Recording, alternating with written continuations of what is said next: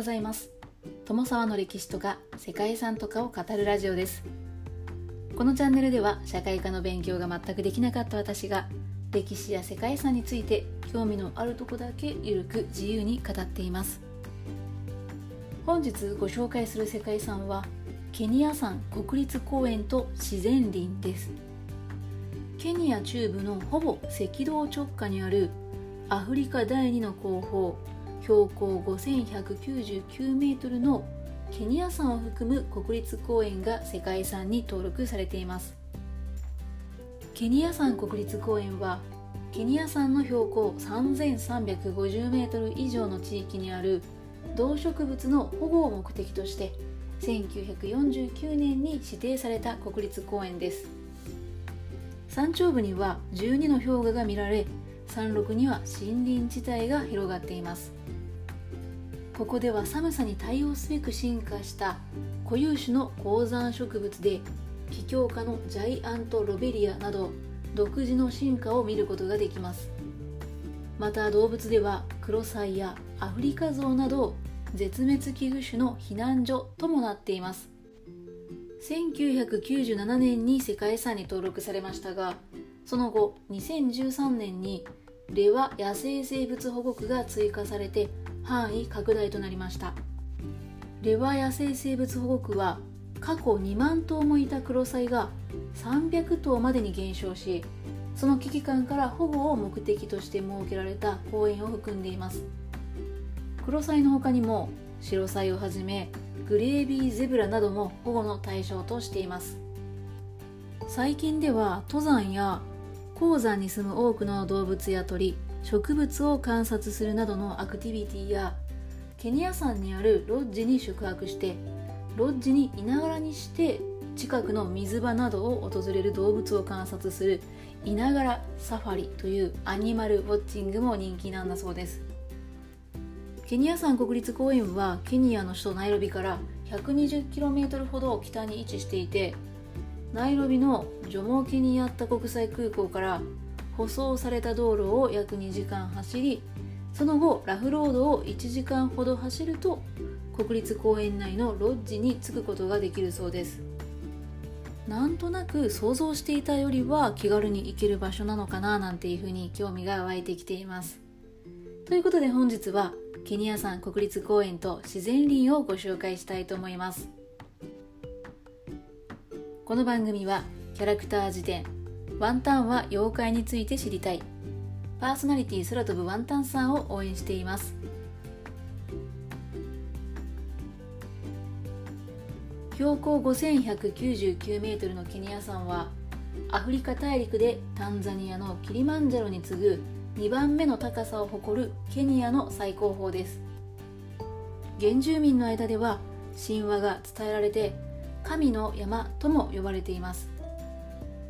ケニア山はナイロビの北東約 193km ケニア海岸から約 480km の赤道直下に位置しているにもかかわらず山頂部は万年雪があり氷河が残されています。300万年から260万年前の活動期には 6500m まで上昇したとされている古代の死火山で山全体が山頂から放射状に深く谷に分断されてはいるんですがこれは氷河による侵食が主因と考えられています。標高 3950m から 4800m の間には大小約20の氷河湖があり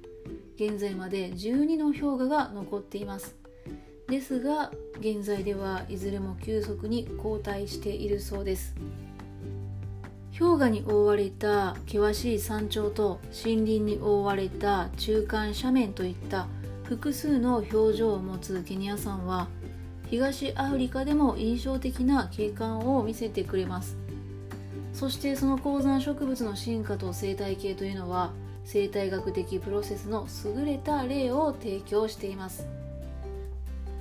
山腹から山頂にかけてアフリカの特徴的な高山植物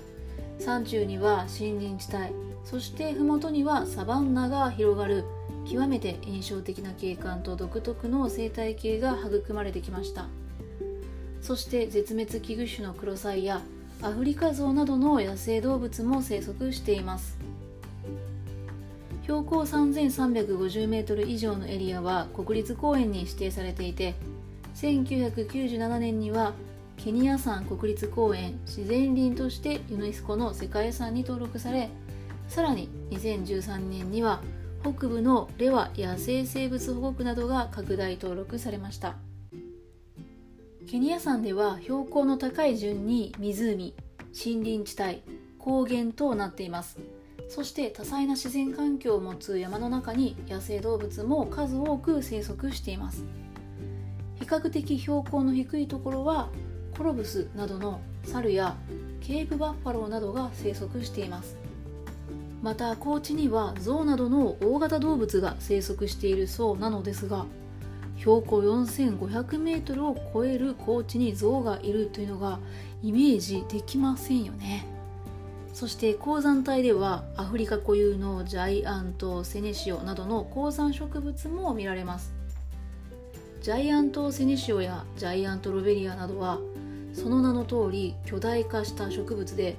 これは高山植物は小さくなるという植物学の定義を覆す非常に珍しい高山植物なんだそうです。これらの高山植物の中にはケニア山の固有種も数種類存在していて赤道直下に位置するケニア山の厳しい自然環境に耐えるために適応したものなんだそうです。また研究者の観察結果によるとケニア山の氷河は年に数メートルずつ後退を続けていて高山植物も徐々に高い場所へ生息範囲を広げていることが明らかになっているそうで今後の環境変化を知る上でもケニア山は重要な場所となっています。一方ケニア山の火山の堆積物に覆われた斜面には豊富な水流があることから農地の適地となっています。近年ではここに移住する人々が増えてきて高地として開拓されるようになったそうなんですがその耕作地に象が迷い込むなどの事例が増えて人間と自然との共存が大きな課題となってきています。一部地域では象などが農地に迷い込まないように通電させた防壁なども設置しているところがあるそうです。世界遺産の登録エリアには北にレワ野生生物保護区とンガレンダレ森林保護区が含まれています。レワ野生生物保護区とンガレンダレ森林保護区は低地の美しい山麓と乾燥地帯にあって生物多様性が高く豊かな生態系を形成しています。この地域は熱帯雨林の生態系と東アフリカの半乾燥地帯であるサバンナの草原との間の生態系移行帯に位置しているんだそうです。またケニア山とソマリアマサイ生態系のアフリカゾウの伝統的な移動ルート内にあってゾウの伝統的な寒気の餌場となってきた場所でもあるそうです。そしてレワ野生生物保護区は絶滅危惧種のクロサイやシロサイグレイビーシマウマそしてアミメキリンなどの野生動物の安全な生息地として機能していて現在は順調にそれらの野生動物の個体数も増えているそうです。この場所ではケニア高地とケニア山が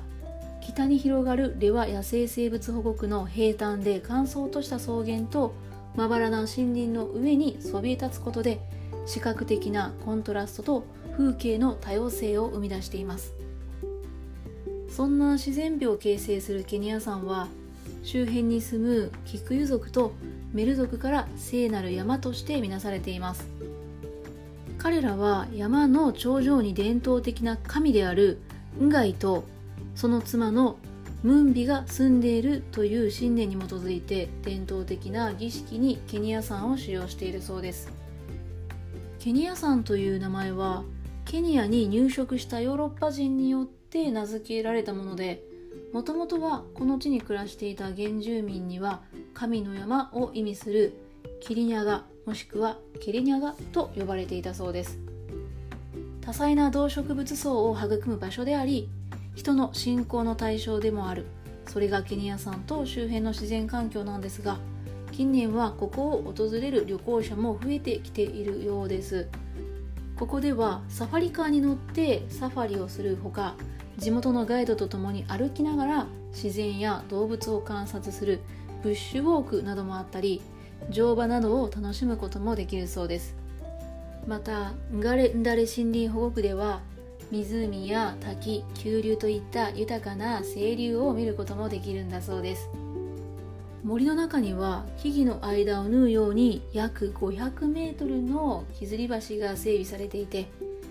木の上の高さから野生生物や自然を観察することができるそうです。自然遺産としても貴重な場所ではありますがその大自然を満喫するためにたくさんのアクティビティがあるというのもケニア山国立公園と自然林の魅力なんではないでしょうかね。